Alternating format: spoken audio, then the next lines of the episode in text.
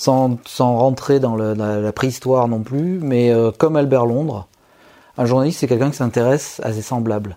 Euh, c'est quelqu'un qui euh, va là où les autres peuvent pas aller. C'est quelqu'un qui montre des choses que certains essayent de cacher.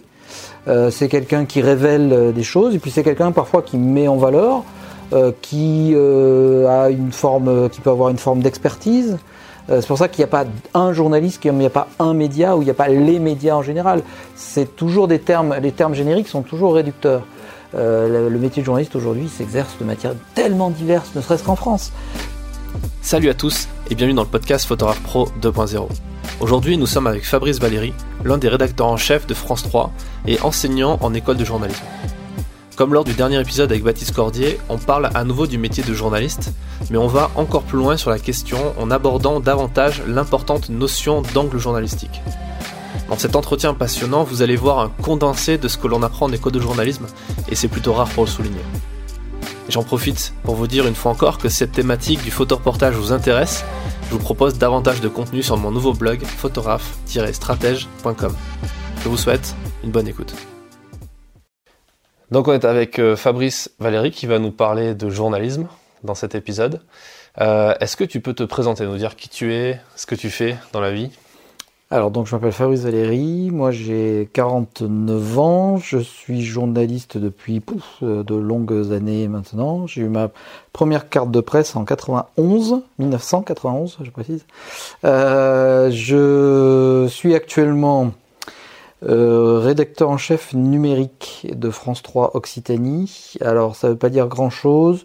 Le terme exact, c'est même délégué au numérique. En fait, c'est à la fois un métier de, euh, enfin une fonction euh, de coordination éditoriale euh, de toutes les publications qu'on peut faire sur le numérique à France 3 en Occitanie, c'est-à-dire à la fois sur le site internet et puis aussi les réseaux sociaux, voilà. Mais c'est aussi euh, essayer de réfléchir à euh, des formes innovantes et notamment à essayer de, casser les cloisons entre euh, le, les habitudes de la télé, parce qu'on est une chaîne de télé, et les habitudes de consommation des, gens, de l'info, qui, ont changé. Et donc d'essayer de, faire en sorte qu'aujourd'hui, il y ait plus de codes du web, du web qui rentrent dans la télé que l'inverse. Voilà. Voilà, ça, ça- ça consiste à, en gros à peu près ça. Oui, parce que du coup, comme tu es sur le multimédia et en plus le digital, en quelque sorte, puisque tu es aussi sur les. Le, c'est le, le web est consommé principalement par les smartphones. Donc je suppose, je suppose que tu penses aussi tes sujets, tes publications dans ce sens aussi. Bah, on essaye de pousser justement ceux qui sont, euh, on y reviendra peut-être, mais ceux qui sont pour moi des, même si j'aime pas du tout le mot production, mais des producteurs de contenu, parce que ça, ça implique que c'est pas forcément des journalistes, mais en grande partie c'est des journalistes, mais on, on essaye de faire en sorte de, de, de faire changer les habitudes, parce que même sur le web où on, on est beaucoup plus récent que sur euh, la télé, on a déjà pris des habitudes qui sont euh, celles de, euh, de médias qui euh, étaient euh, plutôt consommés sur ordinateur, plutôt euh, le soir quand on rentre chez nous, tiens, qu'est-ce qui s'est passé? Et puis qui c'est plus du tout le cas aujourd'hui. Euh, donc euh, voilà, donc on essaye de faire évoluer ça et mon boulot, ça consiste aussi effectivement à accompagner les journalistes ou les gens qui produisent des contenus vers une lecture facilitée sur des petits écrans, quel que soit d'ailleurs le support, enfin quel que soit le contenu, c'est-à-dire que ce soit du texte euh, ou que ce soit de l'image, de la vidéo, euh, souvent comme la vidéo avec du texte elle-même. Hmm. Ok. Il y a beaucoup d'auditeurs de ce podcast qui sont des photographes euh, de presse, donc des journalistes. Euh, moi, je milite à chaque fois pour dire un photojournaliste, c'est un journaliste. Un journaliste n'est pas juste un rédacteur. C'est aussi un. Et qu'est-ce que c'est pour toi euh, Si on devait donner une définition au mot journaliste, ce serait quoi? Moi, je pense qu'aujourd'hui, alors il y a beaucoup de débats autour de ça. Moi, je pense que comme toujours, c'est-à-dire sans, sans rentrer dans la, préhistoire non plus, mais euh, comme Albert Londres, un journaliste, c'est quelqu'un qui s'intéresse à ses semblables. Euh, c'est quelqu'un qui euh, va euh, là où euh, les autres peuvent pas aller. C'est quelqu'un qui montre des choses que certains essayent de cacher. Euh, c'est quelqu'un qui révèle des choses. Et puis c'est quelqu'un parfois qui met en valeur, qui a une forme, qui peut avoir une forme d'expertise. Euh, c'est pour ça qu'il n'y a pas un journaliste, qu'il n'y a pas un média ou il n'y a pas les médias en général. C'est toujours des termes, les termes génériques sont toujours réducteurs. Euh, le, métier de journaliste aujourd'hui s'exerce de matières tellement diverses, ne serait-ce qu'en France, euh, tellement diverses que euh, voilà, moi je pense que le point commun, c'est quelqu'un qui va aller à la rencontre des gens, que ça c'est, primordial, c'est quelqu'un qui va être ouvert sur le monde. Euh, on peut pas être journaliste en restant enfermé chez soi, euh, même devant un écran, euh, connecté au monde entier. Il faut à un moment aller discuter avec les gens, aller parler avec eux, aller faire des rencontres. et puis il va aller là où les gens qui le lisent, qui l'écoutent ou qui le regardent ne peuvent pas toujours aller d'eux-mêmes. Donc il va pouvoir montrer des choses euh, montrer des informations, révéler des choses.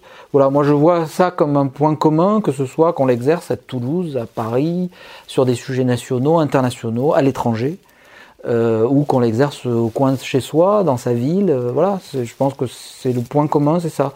C'est que c'est pas forcément quelqu'un qui, qui est euh, rédacteur télé, rédacteur euh, web, euh, photographe. Ça peut être quelqu'un qui touche à tout aussi. Enfin, je trouve que c'est beaucoup plus moderne aujourd'hui d'ailleurs que ça, ça, correspond beaucoup plus à ce que sont les journalistes aujourd'hui qu'il y a 10 ou 15 ans. D'accord. Parlons d'un truc qui fait très polémique en ce moment, à l'heure où on enregistre cet épisode. parlons de la carte de presse. Parce qu'on dit qu'un journaliste, c'est forcément quelqu'un qui, du point de vue d'un policier pendant une manif, on va dire, tu n'as pas de carte de presse, tu n'es pas journaliste. Cette carte de presse, est-ce que tu peux nous en parler? Est-ce que toi, tu, qu'est-ce que tu en penses toi de ça? Alors moi, j'ai un avis très arrêté sur la question depuis très longtemps. C'est-à-dire que je te disais que ma première carte de presse, je l'ai eu en 1991. J'étais super fier. J'étais super fier parce que euh, j'avais aucun journaliste dans ma famille, je connaissais personne dans la presse. Je m'étais débattu euh, ado euh, pour euh, faire des stages euh, dans le journal de ma région. Je me suis débattu un peu contre ma famille parce que devenir journaliste c'était tellement étrange alors que travailler à la poste ou voilà c'était beaucoup plus simple. pour passer les concours des écoles journalistes, j'avais été pris à, à, Bordeaux, j'ai fait mes études à Bordeaux, ensuite j'ai fait mes stages en radio et en télé. Et quand j'ai eu ma première carte de presse, j'étais très fier pour ces raisons-là, voilà, parce que j'appartenais à un métier que j'avais toujours rêvé de faire, parce que dès le collège, j'avais participé au, journal de mon collège, puis après au lycée et tout, et c'était, euh, voilà, pour moi c'était un métier euh, rêvé, et puis j'y accédais.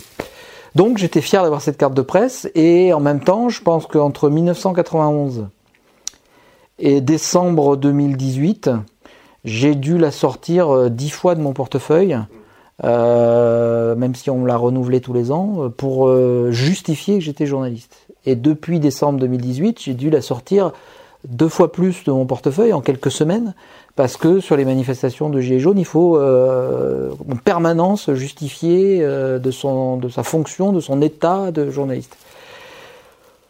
Euh, pour moi, c'est pas la carte qui fait le journaliste, voilà. Ça résume un peu ce que je disais à la réponse précédente. Pour moi, c'est plus un état d'esprit qu'un état social, qu'une place dans la société. Euh, qu'on peut être euh, un très bon journaliste et puis euh, ne pas avoir euh, suffisamment de revenus, parce que c'est ça aussi qui détermine, et ça je trouve ça très injuste, qui détermine l'appartenance à la profession, parce que d'une certaine manière, quand on a la carte de presse, c'est qu'on appartient à la profession. Donc on peut être un excellent journaliste et ne pas avoir euh, suffisamment de revenus pour euh, euh, accéder, c'est-à-dire au moins 50% de ses revenus pour accéder à cette carte de presse, qu'on est un excellent journaliste sans appartenir à un média, à être salarié d'un média. donc moi je trouve que le débat sur la carte de presse, il a eu un gros avantage, c'est de rappeler qu'elle n'est pas nécessaire en France pour exercer le métier de journaliste, que ce n'est pas un, un, passage obligé et que c'est un métier qui s'ouvre à tout. Par exemple, on peut être journaliste sans avoir fait une école de journalisme. C'est bien de le rappeler aussi. Euh, Qu'il n'y a pas d'obligation euh, de, diplôme en journalisme pour être journaliste. C'est mieux quand tu es médecin généraliste ou euh, gastro-entérologue d'avoir un diplôme de médecin. C'est même obligatoire. En revanche, pour être journaliste, il n'y a pas d'obligation de diplôme, comme il n'y a pas d'obligation de carte de presse. Sauf que on veut nous faire croire l'inverse. On veut nous faire croire l'inverse et on veut faire croire aux gens que euh, on ne peut exercer le métier de journaliste que si on a une carte de presse. C'est qui Bah, euh, l'État, à travers sa police. Voilà. Moi, il y a trois semaines, sur une manifestation euh, de Gilets jaunes. Je me suis retrouvé dans la rue du Rempart Saint-Étienne lors d'une interpellation. J'étais tout seul avec les CRS et euh, un groupe de CRS qui interpellait un, jeune. Euh, je filmais avec un smartphone et j'étais identifié avec mon casque et tout. Et puis je m'étais identifié aussi au préalable. Après, on sait auprès de quel responsable des forces de l'ordre on s'identifie au début de la manif. Puis après, il y en a tellement qu'on ne sait plus si c'est celui-là ou un autre qui se ressemble tous. Euh, et il y a un CRS qui s'avance vers moi et qui dit Vous ne filmez pas, arrêtez de filmer. Je dis non, je suis sur la voie publique, je fais mon métier, non, je n'arrête pas de filmer. Il était assez menaçant et euh, j'ai un peu flippé d'ailleurs, hein, parce qu'il est quand même plus costaud et plus armé que moi. Et puis tout d'un coup, il y a son supérieur qui s'est approché et qui me dit euh, Vous devez justifier de votre, votre état de journaliste. Est-ce que vous avez une carte de presse? Donc je sors ma carte de presse, je la montre. Il dit Ah ben c'est bon, vous pouvez travailler. Et là, je me suis dit, il était genre 18h30, ça faisait 5 heures qu'on crapahutait dans les rues de Toulouse, à bouffer des lacrymos et tout. Je me dis, je vais pas en rester là. non, je vais lui expliquer que oui, moi je suis journaliste avec une carte de presse, mais qu'il y a d'autres journalistes qui n'ont pas la carte de presse et pour autant ils font le même métier que moi. Et j'étais un peu là. Et je suis pas rentré dans ce débat, je me suis dit, c'est pas le moment. Euh, il avait l'air euh, pas pire et pas meilleur que les autres mais j'avais pas envie là de rentrer dans ce débat. Et pourtant, ce débat il est important parce que je pense qu'effectivement, il y a des gens qui euh, euh ont, fait croire là euh, l'affaire de l'interpellation de Gaspard Glantz y est pour beaucoup euh, qu'il n'y avait que les gens qui avaient des cartes de presse qui pouvaient exercer leur métier. Et je pense que ce métier, je pense que c'est faux. Euh, il faut revoir, en revanche, les critères d'attribution de, de, la carte de presse. Si on veut que les gens soient reconnus comme journalistes, y compris par les forces de l'ordre sur des moments aussi euh, tendus que les manifestations qu'on vit actuellement, euh, et bien dans ce cas, il faut revoir l'attribution euh, de la carte de presse, parce que c'est pas parce qu'on est journaliste à la Dépêche du Midi, à France Télévisions, à, à Radio France, Le Monde ou autre, euh, qu'on représente euh, la totalité des gens qui exercent ce métier. Après, il y a un bémol à ça, c'est qu'on voit sur les manifestations, notamment là sur les manifestations violentes, des gens se comporter euh, avec des règles qui sont pas celles des journalistes qui ne devraient pas se comporter comme ça. Et ça, ça pose problème. Alors, certains, parce que par militantisme, moi je vois des collègues, des gens que je respecte hein, humainement et que je connais, hein, mais euh, invectiver les forces de l'ordre sur des interpellations, euh, intervenir euh, sur des, opérations de maintien de l'ordre, alors que c'est pas notre boulot d'intervenir. Notre boulot, c'est de montrer, d'expliquer, de contextualiser. C'est pas de, donner notre avis et d'intervenir, voire physiquement, sur des interpellations. parce qu'après, on mélange tout. Après, oui, mais ce journaliste est intervenu, ce journaliste nous a activé, voire insulté. Ben, tous les journalistes sont pareils. Non, c'est pas vrai. Donc c'est ça le, seul, le, seul bémol, avec un deuxième point qui est celui de la propre sécurité des journalistes. Moi, j'ai été blessé au mois de janvier sur une manifestation avec la, euh, par une grenade de, de, des encerclements. Euh, je sais qu'à ce moment-là, je devais pas me trouver à cet endroit-là. Je me suis coincer, place du Capitole, euh, voilà, j'aurais jamais dû être à cet endroit-là. Euh, je m'en veux à moi, voilà, parce que je dis, j'aurais pas dû prendre le risque d'être là. Mais quand je vois régulièrement des jeunes euh, qui n'ont pas l'expérience et qui vraiment se, mettent en danger, eux, physiquement, dans leur intégrité physique sur les manifestations, je me dis, c'est aussi ça le métier de journaliste, c'est-à-dire d'avoir soit l'expérience, si tu n'as pas l'expérience parce que tu débutes, les conseils euh, de, pour ne pas te mettre en danger, parce que c'est ça aussi, il y a des journalistes qui peuvent se mettre en danger. Euh, oui, parce qu'après, c'est les mêmes qui vont crier à la violence policière. Alors le problème aussi, c'est que dès que tu commences à avoir ce discours-là, discours que moi j'ai euh, souvent sur les réseaux sociaux, de dire en même temps, si vous êtes là, ça sert à rien de, de gueuler contre le flic qui attire un peu dans le tas et tout, et de arrêter cette parano de dire que vous êtes... alors peut-être qu'à un moment donné, il y a un mec qui pète un câble et qui tire volontairement sur un journaliste, mais le problème, c'est que là, dès qu'on a ce discours, on est traité de facho, pro-police, etc. Mais en fait, un journaliste, il est pas là. C'est comme si tu pars en zone de guerre, que tu prends une, une balle de sniper et que tu vas dire euh, la violence de la guerre. Tu vois, enfin, il y a, c'est un peu, c'est un peu stupide. J'en suis persuadé aussi. C'est-à-dire que euh, moi, je reviens sur mon exemple. Le 12 janvier, j'en suis à ma, mon septième ou huitième samedi et en fait, place du Cap pardon, place du Capitole quand ça pète, euh, il y a un groupe d'une centaine de, casseurs, on va les appeler comme ça, qui foncent sur un groupe de, policiers. Et moi, je suis là, à cet endroit-là, parce qu'ils me prennent à revers, euh, ils partaient dans un sens et puis finalement ils repartent dans l'autre. Et quand je suis là, au moment où les policiers euh, lancent des grenades de désencerclement, et là on sait que souvent les grenades de désencerclement, elles sont utilisées euh, alors qu'elles portent un nom euh, désencerclement, hein, c'est quand tu peux pas sortir autrement. Mais là, quand tu as une centaine d'individus qui te foncent dessus en courant, que tu utilises des grenades de désencerclement, euh, je peux pas dire que ça soit disproportionné. Sauf que moi, je suis là à ce moment-là et que j'en ai une qui me pète dans le pied. Je, je me dis, j'aurais pu ne pas me trouver là. Euh, j'ai été coincé, euh, voilà. Moi, ce que je dis, c'est que voilà, il y a des gens qui, pour faire la photo, on parlait beaucoup d'images, parce que c'est beaucoup des, photographes, pour faire la photo, pour faire le, live Facebook euh, spectaculaire, être plus près que le plus près, parfois on peut prendre des risques, et ça justement, c'est ce qui peut être euh, équilibre le propos quand on dit que voilà, il n'y a pas besoin d'avoir une carte de presse ou d'être euh, d'être euh, assermenté entre guillemets pour être journaliste, mais il y a quand même quelques règles à respecter. Hmm. Voilà. c'est clair. C'est bien que tu en parles parce que je pense à il y a besoin de, les gens ont besoin d'entendre ça. C'est pas parce qu'on met un casque estampillé presse qu'on va devenir invulnérable au milieu d'une manifestation. On n'est pas dans un jeu vidéo, on n'a pas l'immunité sur le truc et il faut quand même faire plus attention quoi. Euh, il y a un truc par contre, est-ce que tu penses pas que dans la définition du journaliste, il y a effectivement aller sur le terrain, rencontrer les gens, aller voir l'information plus proche, mais il y a aussi cette, il y a aussi ce côté, euh, osant le mot, euh, d'objectivité, qui est compliqué à, à mesurer. Et d'ailleurs, dans les manifestations, on est tout le temps attaqué, nous les journalistes, pour notre objectivité, ou plutôt pour justement notre subjectivité. Euh, qu'est-ce que toi tu penses de ça? Parce que on peut, on est tous journalistes, on est des êtres humains. On a des principes, on a des valeurs, on a des, euh, positions euh, comme tout le monde. Donc forcément, on peut être militantiste par moment, surtout avec l'adrénaline dans une manif et tout. Mais on a quand même ce devoir de, réserve quelque part d'être au-dessus de la mêlée. Et le truc, c'est qu'on on fait pas ça tous les jours du journalisme. Il y en a qui, le photographe peut faire du corpo, peut faire euh, d'autres styles de photos. Qu'est-ce que tu penses de ça par rapport à la définition du journalisme? Parce que la carte de presse, elle vient justement donner la carte aux gens qui travaillent principalement pour la presse, donc techniquement qui seraient euh, dans euh, cet état d'esprit-là tout le temps, quoi. Alors, un, je disais tout à l'heure que pour être journaliste, il faut s'intéresser aux autres, à l'humain en fait. Mais euh, soi-même, on est humain.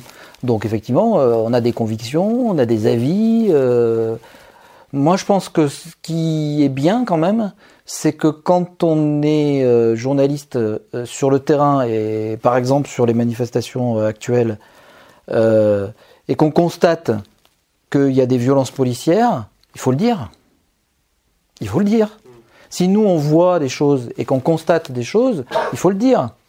Si on a euh, euh, des manifestations où euh, il apparaît qu'on a plus de 10 000 personnes dans les rues et qu'on a un communiqué de la préfecture le soir à 18h qui nous dit qu'il y avait quelques centaines de manifestants, il faut le dire que c'est faux. Il faut, il faut qu'on affiche. C'est pas une question de, de, de subjectivité, c'est une question de journaliste. C'est-à-dire que nous, on y était, on a vu. Si vous voulez, on a les images aussi, monsieur le préfet. Faut pas hésiter à le dire. Et inversement, quand euh, on, voit qu'il euh, y a des actes qui sont commis, ou il y a des propos qui sont tenus, euh, qui sont, je n'allais pas dire condamnables parce que c'est un terme de justice, mais qui en tout cas méritent d'être dits, il faut aussi les montrer, il ne faut pas les cacher. C'est-à-dire des deux côtés, il y a des choses à montrer. Donc à partir du moment où les journalistes, certains journalistes, vont montrer des deux côtés qu'il y a des abus, eh ben, ta présence est souhaitée par aucun des deux, aucune des deux parties. Donc tu vas te retrouver avec des gens qui vont te dire bah oui mais ça vous vous êtes des suppôts du pouvoir parce que vous montrez qu'on casse. Et de l'autre côté, des policiers qui vont dire mais non mais vous êtes du côté des manifestants puisque vous dites qu'on fait des violences. ben, c'est comme quand tu fais une campagne électorale. Euh, hors de tout contexte euh, social comme on, l'a, on le vit depuis quelques mois. Quand tu fais une simple campagne électorale et que tu as la personne de droite qui te dit, le candidat de droite, de toute façon, vous, euh, votre média ou votre journaliste, vous êtes de gauche, et que le candidat de gauche te dit ah non, on sait que vous êtes à la solde du, candidat de droite, c'est qu'a priori t'as pas trop mal fait ton travail. Euh, voilà, c'est-à-dire que et ouais, voilà, le journaliste, pour moi, il n'est pas là pour recevoir ni le mérite agricole ni la Légion d'honneur. Alors ça. Ça, c'est un truc depuis que je suis jeune, je suis scandalisé par les journalistes qui acceptent des décorations. Euh, voilà. Que des journalistes acceptent des prix liés à leur métier de journaliste, euh, voilà, euh, que ce soit le prix Albert Londres ou d'autres, euh, ça c'est tout à fait normal.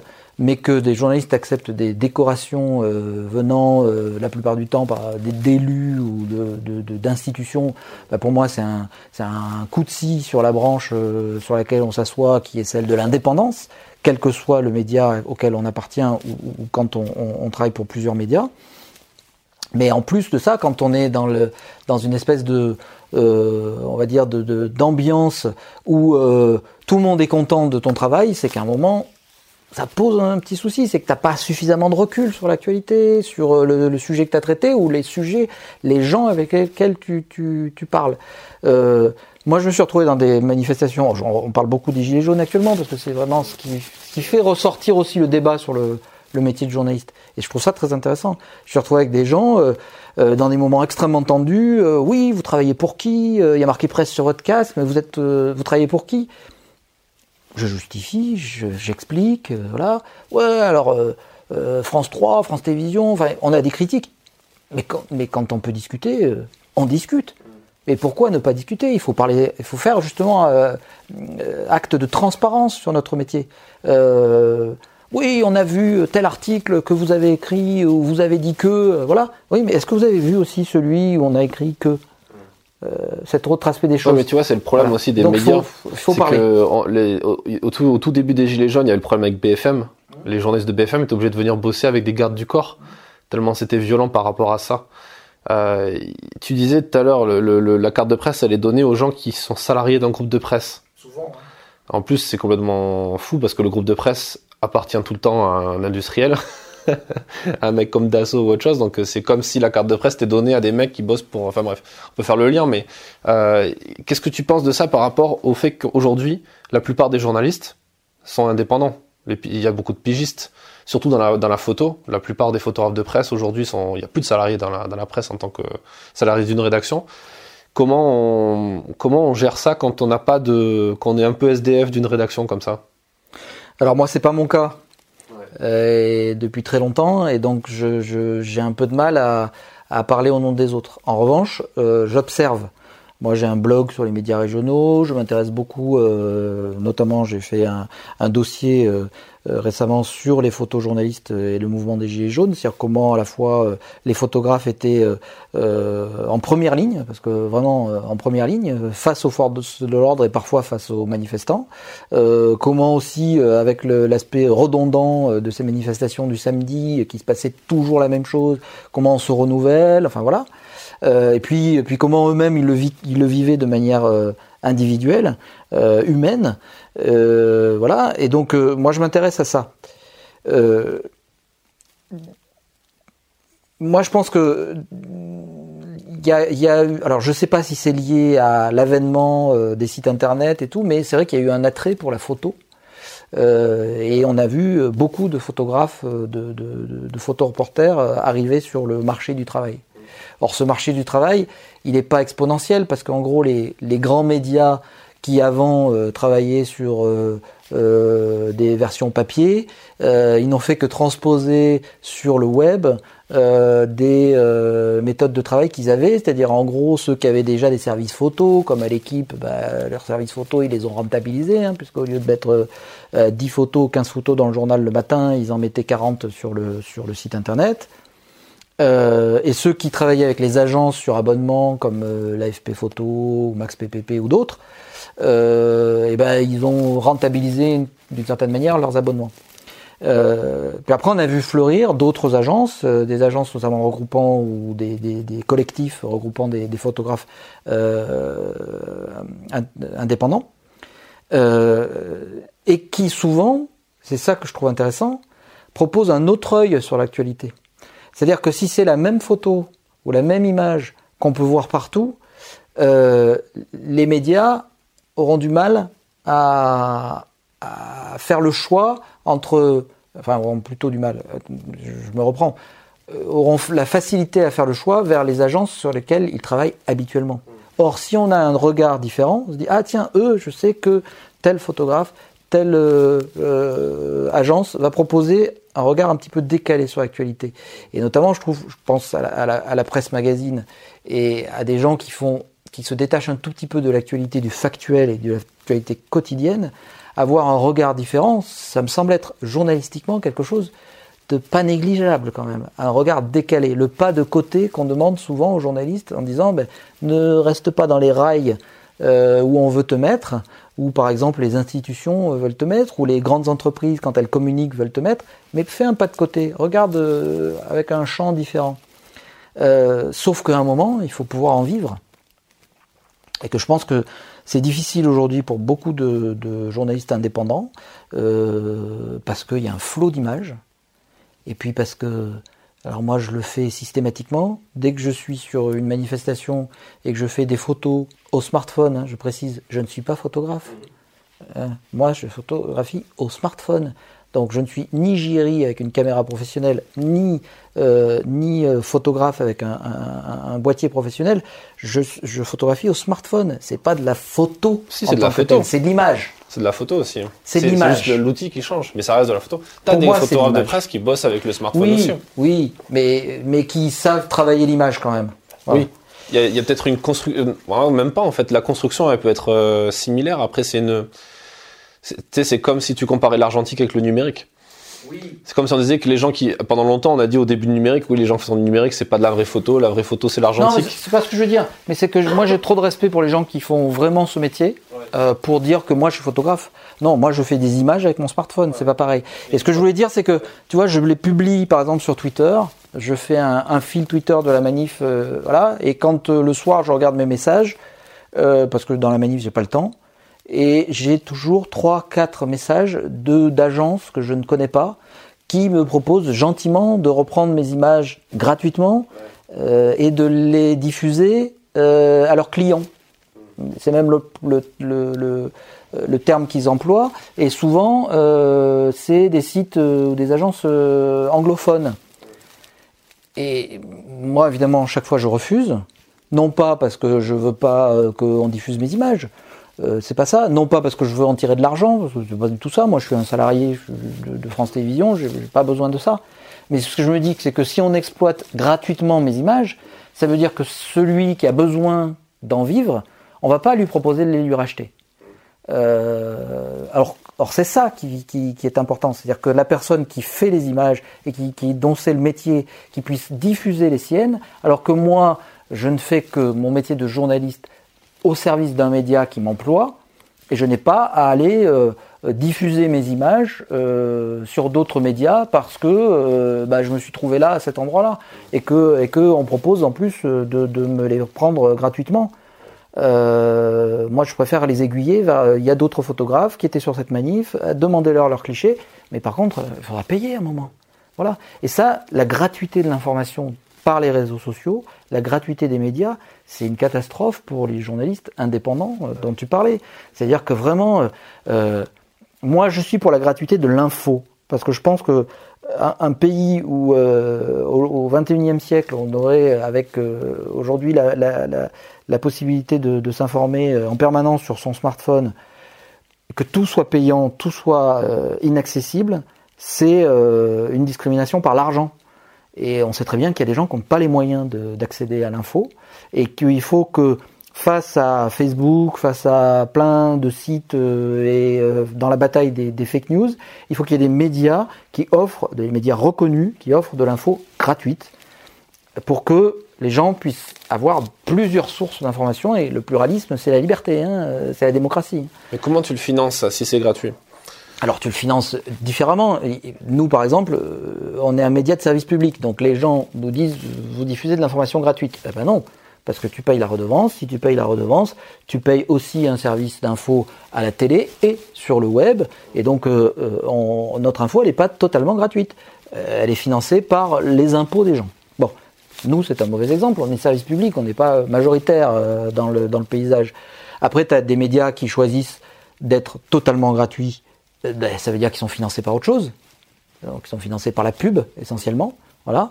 Euh, pour ça, il faut avoir quand même sur Internet une sacrée audience pour que, pour que la pub commence à être rentable. Voilà, ou euh, il faut avoir des coûts de production de l'info qui sont très bas. ou des gros euh, annonceurs. Mais après, il y a un problème d'indépendance aussi là-dedans. Après, par rapport à. Bah, oui, quand TF1 doit faire un dossier sur Renault, a-t-il le constructeur automobile Renault a-t-il fait des euh, des, une arnaque au, au, gasoil, au diesel, euh, bah, c'est difficile quand euh, Renault est aussi le premier euh, annonceur du groupe TF1. Et que si Renault retire ses X millions d'euros versés au groupe TF1 toute l'année pour passer ses pubs, ça risque de faire mal. Donc il faut se poser la question. Ce qui s'est passé avec LVMH et Libération il y a quelques années. Toi, est-ce que tu as déjà vécu ça dans ta rédaction? Parce que tu dis c'est un service public, donc ton boss c'est notre président. Non. et eh non, justement. et eh non, justement, parce que c'est ça le, tout le tout le l'intérêt du service public. Moi, je, je, milite et je fais comprendre euh, en permanence à, aux gens qui me posent la question qu'on a une grande indépendance. C'est-à-dire que nous, personne ne nous demande jamais euh, de réécrire un article, de modifier un titre, et pourtant je peux te dire que notamment ces derniers mois là, on en a écrit hein, sur euh, la préfecture, sur la police, sur euh, l'État, sur le ministre de l'Intérieur, enfin je veux dire, on a fait, hein, et personne ne nous demande de réécrire parce qu'en fait nous, nos, notre actionnaire France Télévisions, c'est pas le président de la République ou le Premier ministre, c'est l'État, et l'État c'est les Français qui nous finance à travers euh, ce que je disais, la redevance.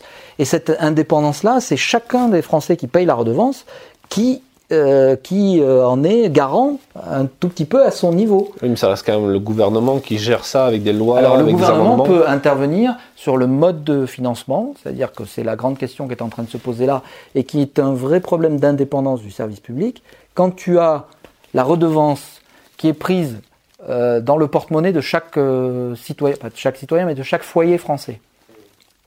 Et que tu sais que cette redevance, on la paye, certains ça les fait grogner hein, de la payer, mais on la paye pour qu'elle finance l'audiovisuel public. Donc pas seulement France Télévisions, mais aussi euh, l'INA, Radio France et d'autres.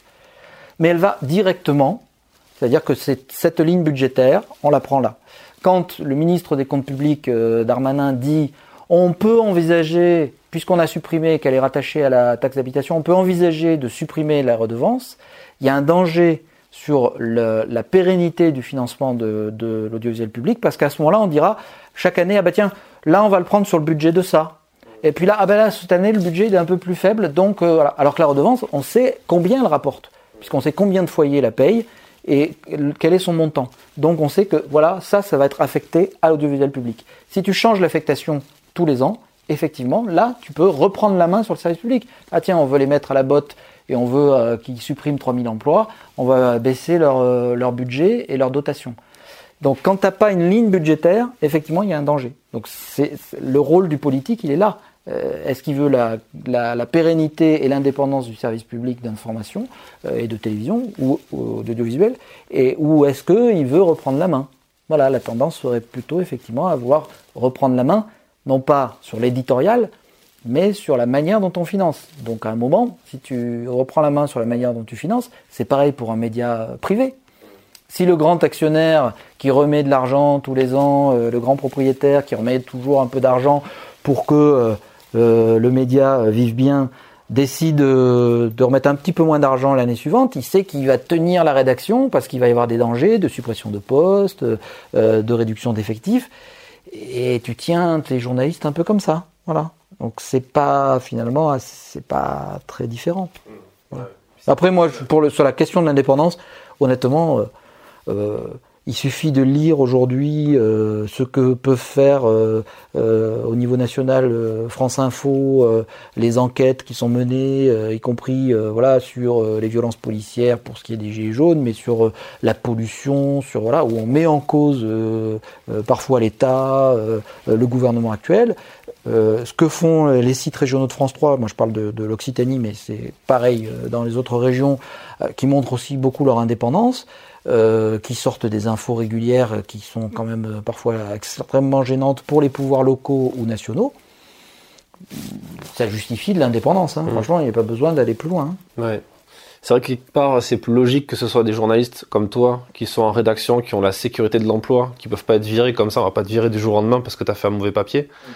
Euh, tu as peut-être plus de marge de manœuvre qu'un indépendant qui, toutes les semaines, doit relancer pour être payé ou qui va switcher d'une rédaction à l'autre. Tu prenais le cas d'Albert Londres. Euh, Albert Londres, quand il se faisait virer, il retrouvait du boulot direct euh, parce que c'était Albert Londres. Enfin, moi je pense aujourd'hui c'est plus compliqué quoi.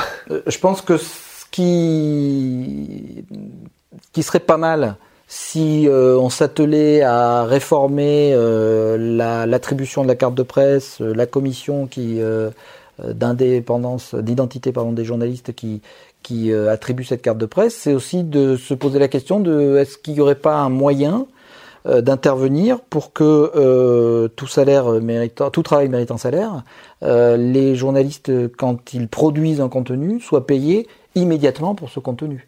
Et soit pas euh, effectivement j'en connais beaucoup euh, euh, qui sont en train de réclamer quand ça se termine pas avec une procédure au prud'homme parce que ils n'ont pas été payés pendant six mois alors qu'ils ont fourni un travail que ce soit en image en photo ou, ou en texte et que parce qu'ils sont indépendants on les a pas payés. Mais il y a un vrai problème aussi de santé financière des entreprises de presse et euh, où euh, sans les aides de l'État pour certaines, euh, elles n'existeraient plus. Mais ça, il y a un gros problème aussi de budget, quoi, qu'il n'y a pas forcément.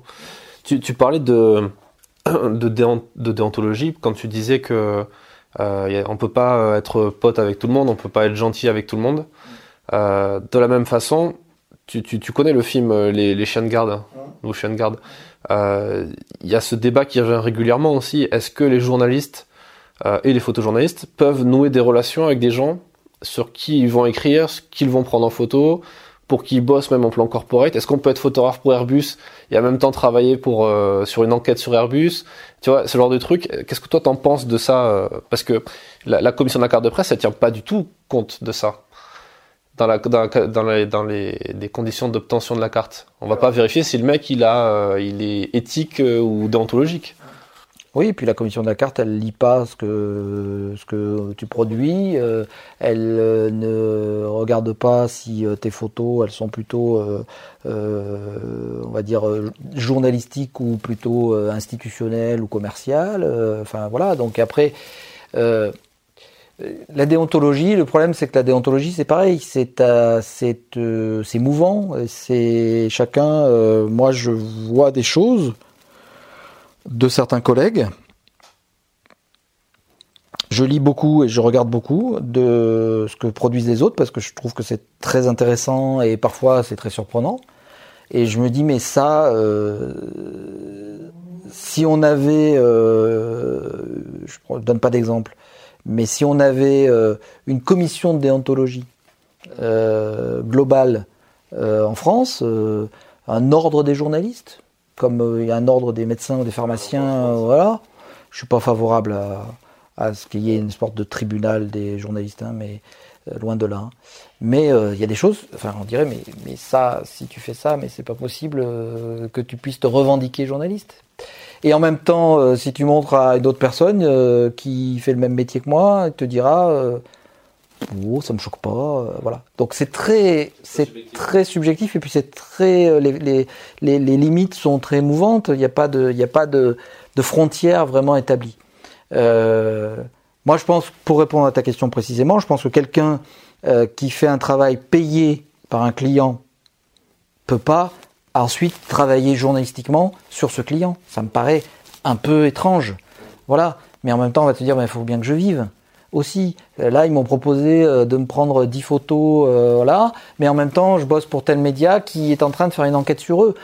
ça me pose quand même quelques petits soucis, voilà. Mais, mais quand on voit certains papiers qui relèvent, et on, en voit beaucoup sur Internet, hein, avec des nouveaux sites Internet qui marchent bien, hein, et qu'on voit des papiers sur des, des, qui relèvent pour moi plus de, du, du commercial, voire du public reportage, euh, que euh, du métier de journaliste. Euh, et pourtant, c'est écrit par des journalistes. Je dis, c'est quand même un peu gênant, quoi. Voilà.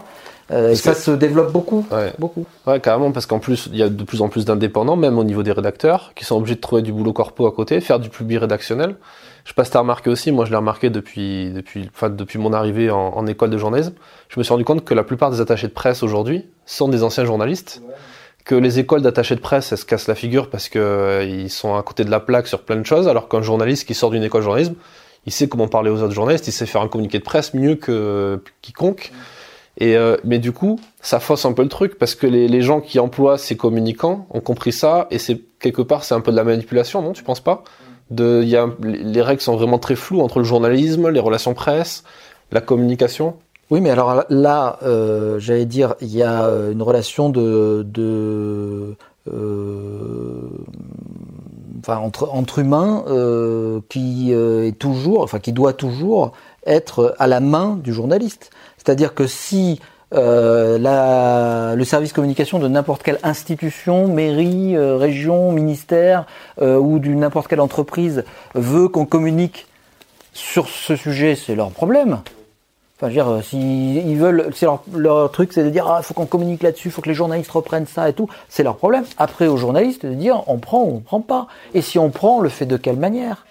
Voilà. Moi, le problème, c'est que dans ce métier, il y a trop de copier-coller de euh, communiquer euh, qu'on retrouve dans des articles euh, quasi in extenso et qu'il n'y a pas de, de, de, de, volonté de se dire mais d'où vient l'info? D'où vient l'info? Qui a intérêt dans cette info? Y a un intérêt commercial, euh, ben nous, on n'a aucun intérêt commercial. Si un tel veut communiquer parce que euh, il ouvre un énième établissement euh, de restauration, d'hôtellerie ou de je ne sais quoi dans la ville où on est et que euh, ça va être génial, ça va être super, ben, il a le droit de le dire. Hein. il a qu'à faire sa communication, mais nous on n'est pas obligé de reprendre cette communication là juste parce que ça va faire du clic ou ça va intéresser les gens. voilà, non, c'est, on, on, doit exercer notre droit de est-ce que c'est une info? Et c'est une info, comment on doit la traiter Est-ce qu'on doit simplement la traiter en disant euh, ah ben tiens ils vont ouvrir un nouvel établissement? Ou est-ce qu'on peut dire attends c'est intéressant euh, c'est le quatrième ou cinquième hôtel 5 étoiles qui ouvre dans la ville. Euh, pourquoi euh, Pourquoi on est en train de faire monter en gamme Voilà, là tu fais une vraie enquête sur l'hôtellerie de luxe, par exemple. Ça, ah ben là, c'est journalistique, ça, c'est intéressant. Tu te sers de cette actualité, mais pour faire quelque chose, de, un, un, un vrai travail journalistique derrière. Moi, sur, sur les relations avec les, les politiques, par exemple. Moi, quand j'ai débuté, euh, je, je, je, ne dirais pas où, mais dans une petite ville de province, à un moment où euh, ça faisait 2-3 ans quand même que je travaillais, et j'ai eu à travailler dans une petite ville de province, et euh, à la première conférence de presse du maire, j'arrive, et euh, le caméraman qui était avec moi euh, fait la bise au maire, qui le tutoie, qui me serre la main, parce que c'était la première fois qu'on se voit, et qui me tutoie. Et je lui dis, excusez-moi, mais pourquoi vous me tutoyez? On se connaît pas et on va rester, on va mettre la distance euh, nécessaire. Euh, le tutoiement, ça ne s'impose pas. Non, mais dans ma jeunesse, j'ai été journaliste. Alors si tu écoutes les élus dans leur jeunesse, ils ont tous été journalistes. Hein. C'est le grand truc à la mode. Euh, on est un peu comme des confrères. Ah non, on n'est pas comme des confrères. Moi, je suis, je viens à cette conférence de presse comme journaliste, et vous, vous êtes le maire de la ville. Ça va pas être possible d'instaurer de, cette relation-là. Or, cette relation-là, elle existe beaucoup. Elle existe beaucoup pour certains journalistes et c'est difficile de s'en détacher. Je ne jette pas la pierre. Moi, je dis juste que quand on est journaliste localier dans la même ville depuis 25 euh, ou 30 ans, qu'on connaît tout le monde et que tout le monde nous connaît, c'est difficile de prendre la distance. Et il y en a qui le font très bien. Il y a des super localiers euh, en presse, en PQR, qui mettent la distance, qui sont capables de faire leur travail, parfois euh, au prix de coups de fil le soir, euh, ouais ton papier, j'ai lu ça, euh, c'est une honte, machin, je vais appeler ton patron. parce que c'est comme ça, ça se termine toujours. Je vais appeler ton patron. Les menaces, et voilà. Et pourtant, ils résistent et ils le font très bien. Mais sinon, c'est vrai que c'est facile de tomber dans la, même dans les grandes villes. Hein, dans la facilité, euh, euh, et même à Paris. Oui, même à un certain niveau, quand tu as fait la même école que tel élu. Enfin, moi, je viens de Sciences Po, je sais très bien qu'il y a des gens que je croise qui sont maintenant au gouvernement ou qui sont dans des ministères, dans des ONG. C'est plus facile de tirer certaines ficelles en même temps, voilà. si ton réseau, si ton réseau, il te sert à accéder à, à un élu, à un ministre, euh, parce que bah tiens, par l'intermédiaire de son directeur de cabinet, de son attaché de presse, bah tiens, je, on a fait la même école ou on s'est connu à tel endroit, tant mieux. Mais c'est ça le réseau d'un journaliste aussi, le carnet d'adresses, c'est ça et c'est tant mieux. Ça doit servir. Mais pour autant, t'es pas t'es pas embêté dans euh, un truc où euh, de toute façon tu, tu, ne, tu perds toute ta liberté. Et c'est, le problème de certaines de certaines façons de faire ce travail où euh, tu n'as plus aucun recul sur sur l'événement parce que tu es trop impliqué dans, dans les relations avec les gens que tu filmes que tu suis que tu voilà. Donc c'est moi je trouve c'est c'est très difficile. Et il y a certains certains endroits où euh, les journalistes n'ont pas vraiment le choix, quoi. Ils sont un peu coincés. Euh, euh, et puis tout est mis en œuvre aussi pour que, voilà, les, les, les, les, élus à coup de, de, petits déjeuners de presse, avec des croissants frais, du bon café, de repas de presse, de déjeuners de presse, et voilà ils, estiment que d'une certaine manière, ils ne le diront jamais de face, mais d'une certaine manière, c'est une, manière d'acheter un peu la presse, voilà, de, euh, alors que tu peux très bien euh, euh, déjeuner avec un élu et puis pour autant garder ton indépendance, voilà. Ça, mais ça, c'est beaucoup de questions personnelles. La, faculté de résistance à des modes de pression qui sont des modes de pression modernes. Euh, les modes de pression qui consistent à dire euh, on va vous virer, on va vous faire virer parce que vous avez écrit un papier qui ne va pas, c'est moins d'actualité parce que tout de suite ça sort sur les réseaux sociaux.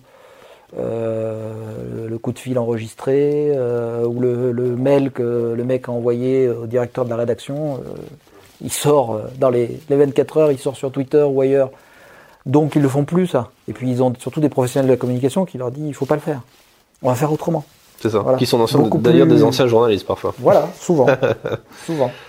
Tout ça, tout ça, ça s'apprend, euh, ça s'apprend euh, pas que sur le terrain, ça s'apprend quand même en école, ça. Qu'est-ce qu'est-ce que tu penses de Est-ce que, alors tu disais que le journaliste n'a pas forcément besoin d'avoir fait une école de journalisme. Il n'a pas besoin d'avoir un diplôme. Moi, je dis jamais j'ai fait tel ou tel diplôme, telle ou telle école, mais c'est quand même important de se former.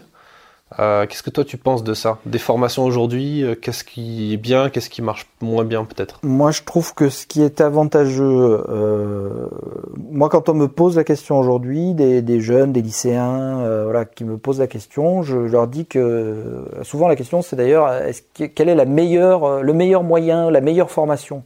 Voilà, alors il n'y a pas de classement. Euh, pour certains, euh, en fonction de, de, de ce que l'on est, de ce qu'on a vécu, euh, ben, parfois le, la meilleure formation, ça va être le terrain, ça va être d'être au contact d'autres journalistes et puis d'apprendre en regardant euh, la manière dont on se comporte, dont on pose des questions. et puis voilà, il y en a plein qui aujourd'hui sont de très grands journalistes et qui ont appris comme ça. Et parce que c'était pour eux, c'était la meilleure manière. Donc c'était la meilleure manière pour eux. C'est pas adaptable à tout le monde. Euh, après, moi, j'ai quand même plutôt tendance à répondre qu'aujourd'hui, il faut une formation universitaire, euh, quelle qu'elle soit, euh, qui ouvre quand même un peu les yeux et les oreilles sur le monde.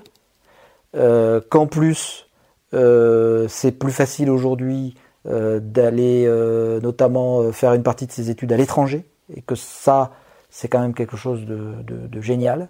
Euh, parce que justement dans ton cursus, euh, tu vas avoir euh, un semestre ou deux dans un autre pays, voilà, et donc tu vas rencontrer d'autres personnes et quand même le métier de journaliste, c'est pas de rester enfermé chez soi, ce que je disais tout à l'heure, mais de s'ouvrir aux autres et que s'ouvrir sur un autre pays, un autre mode de vie, c'est aussi quelque chose de, de, de, plutôt pas mal. Et après cette formation initiale, de tenter des écoles de journalisme, les concours d'entrée. Pourquoi? Parce que même si euh, elles ont souvent été accusées de, formater un peu et de, former tout le monde un peu comme les entreprises les voulaient, elles ont quand même tout un gros avantage, c'est qu'elles mixent euh, des formations théoriques, donc qui donnent le temps de la réflexion sur le droit de la presse, sur l'histoire de la presse.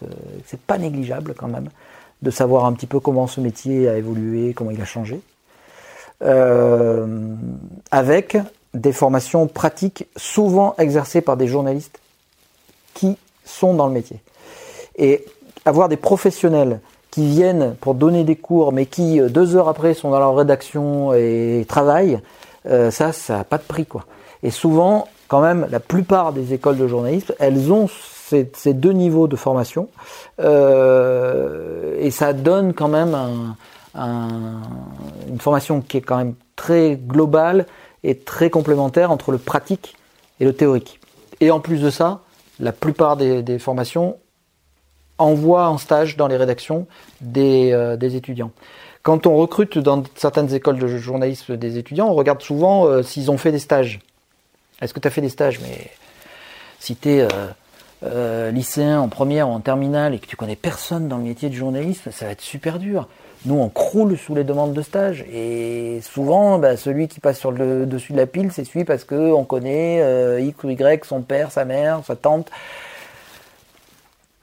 Donc parfois, il y a des gens, ils auraient bien aimé faire des stages, euh, mais ils n'ont pas pu. Voilà. Donc euh, l'école de journalisme va leur permettre de faire des stages et de vraiment se confronter à ce métier.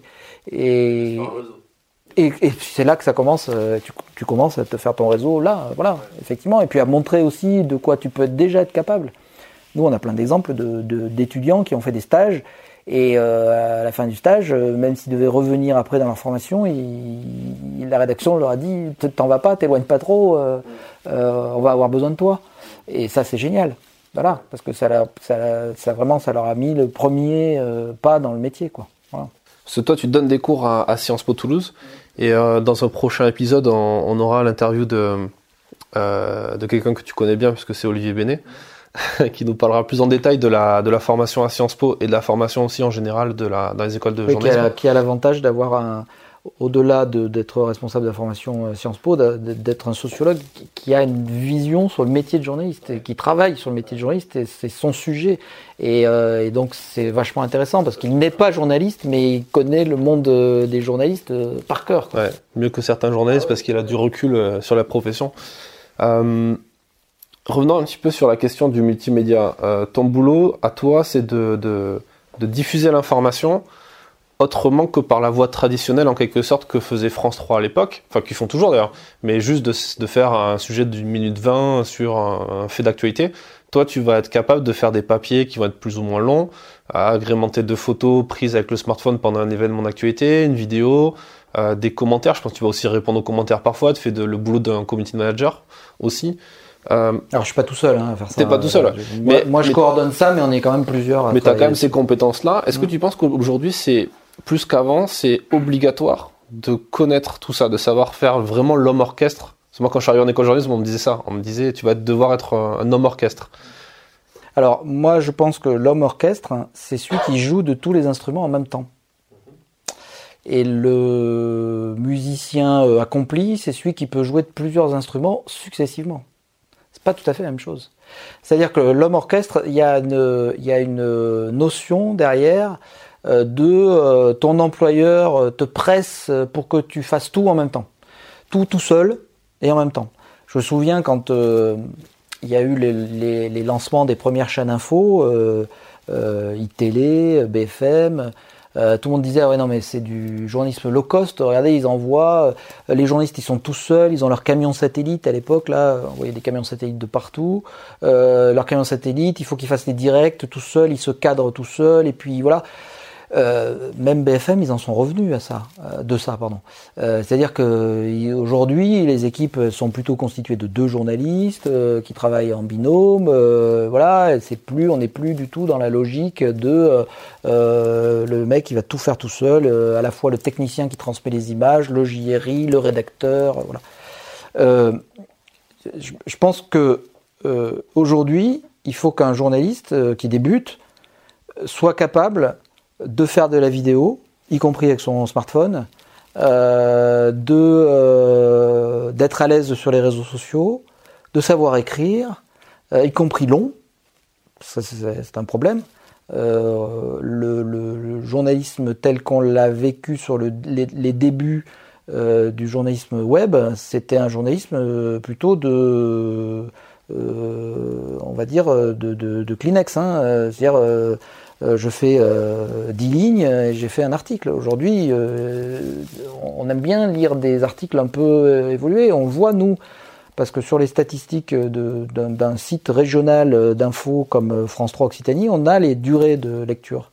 Et souvent, on a des durées de lecture qui s'allongent parce que l'article est intéressant et que les gens restent à l'intérieur, vont jusqu'au bout. Ce qui n'est pas du tout évident au départ sur le web. Hein. On scrolle facile sur son smartphone. Et aller lire jusqu'au bout un article, c'est voilà, s'il est bien composé, s'il est bien écrit, et que le sujet est intéressant, euh, des, on a des temps de lecture qui s'allongent. Euh, donc voilà, donc euh, moi je pense qu'il faut qu'un jeune journaliste sache faire du son, euh, travailler sur des podcasts. Euh, il deviendra, il aura bien le temps de se spécialiser à un moment. Voilà. Moi, quand j'ai fait mon école de journalisme, l'obligation était de se spécialiser en deuxième année. Euh, moi, j'avais pris l'aspect radio parce que j'étais fasciné par la radio. Je le reste d'ailleurs. Je suis un, auditeur de. J'aime bien la radio. Et ça m'a pas empêché de travailler en télé. Voilà, euh, parce que j'avais une formation aussi télé. J'avais une spé radio, mais je savais faire de la télé. Donc, je crois qu'il faut que euh, on fasse pas, qu'on mélange pas, on fasse pas l'amalgame entre un journaliste qui pourrait, euh, à qui on pourrait tout demander, quoi. Tu es en même temps en direct, tu fais un live Facebook, euh, tu commentes, puis tu fais des photos et en même temps tu écris ton. Enfin voilà. Mais aujourd'hui, un journaliste qui ferait que de la vidéo ou qui ne ferait que de l'écrit ou qui ferait que de la photo, euh, pour moi, on n'est plus dans l'époque. Voilà. Euh, on n'est plus dans le modèle économique pour ça, de toute façon, de base. À part dans les grandes rédactions où il y a encore des gens qui sont assimilés à une tâche, le chroniqueur de l'IB qui fait que du texte et en plus dans un secteur particulier, le mec à la dépêche ou ailleurs. Mais est-ce que tu penses pas qu'en plus, le fait de... Moi j'ai toujours vu ça, mais en même temps j'ai pas connu les, les, les j'ai pas connu l'époque d'avant. Donc, euh, moi, je suis pas blasé comme beaucoup de photographes et beaucoup de journalistes euh, qui ont aujourd'hui, euh, qui sont de ta génération, qui ont connu les années euh, plus sympas, plus cool, et aujourd'hui qui se retrouvent à faire plein de choses à la fois. Moi, je trouve qu'au contraire, c'est une richesse en fait d'être obligé quelque part de, de savoir faire de la vidéo, savoir faire du son, être capable éventuellement de lancer un podcast, de faire du texte long, en plus faire ses photos, parce que quelque part, tu vas mieux traiter ton sujet aussi il y a des sujets qui vont mériter plus qu'un reportage de 15 images, quoi. Il y a un sujet, tu vas avoir envie de faire des, vidéos aussi en plus. Moi, je prends l'exemple des JRI. Chez nous, euh, à France Télé, mais sans, même généraliser, à France 3 et à France 3 Occitanie, se pose beaucoup la question de, l'évolution des métiers et de l'évolution euh, aussi des contenus qu'on propose aux gens. effectivement, comme tu disais tout à l'heure, on peut euh, se dire qu'on fait euh, la télé comme on la faisait il y a 20 ans, euh, et puis ben, on voit pas que le monde a changé, que les gens ils ont leurs euh, habitudes de, de, de, de s'informer qui ont changé, leur, manière de s'informer qui ont changé. et si on veut s'adapter à ça, et c'est la volonté, il faut quand même qu'on évolue tous, tous. Euh, voilà, moi je suis pas en train de dire euh, on va prendre euh, trois personnes et ce qu'on faisait à 15, on va le faire à 3. C'est pas du tout ça. C'est juste que les gens qui sont là, il faut qu'ils fassent leur boulot différemment. Pour discuter régulièrement avec des JRI, journalistes, reporters d'images, ils ont souvent le sentiment, parce qu'ils ont été utilisés comme ça, qu'en fait ils étaient RI, reporters d'images, mais pas journalistes. Euh, or, la France est un des rares pays qui reconnaît le statut de journaliste aux euh, euh, gens qui font les images à côté du rédacteur en télé. Techniciens, en fait. Bah, dans d'autres pays, c'est des techniciens. Ils sont pas, dans les pays anglo-saxons notamment, ils sont pas reconnus comme étant des, des, des journalistes. Donc, on a le journaliste de la BBC ou de X ou Y qui va sur le terrain avec son technicien qui fait les images pour lui. nous, en France, ce sont des journalistes. Et, et en ça, souvent, ils sont ils sont utilisés comme des techniciens de l'image. T'as fait le plan, euh, cadre-moi, euh, fais-nous un direct, Voilà. Mais en même temps, ils peuvent apporter plein d'autres choses. Et donc nous, on est en train de travailler là-dessus sur euh, certains qui euh, sont extrêmement volontaires. Donc ça correspond à ce que tu disais, c'est-à-dire qu'en fait même même ceux qui sont de la génération euh, supérieure à la tienne, ils sont en train de se dire mais moi je peux apporter encore plein de choses. C'est-à-dire que je peux continuer à faire mon métier de, giri, mais je vois bien mes enfants et moi-même c'est sur le téléphone que ça se passe. Et eh bien, c'est sur le téléphone que ça se passe, moi, je peux peut-être proposer d'autres choses, une autre manière de travailler.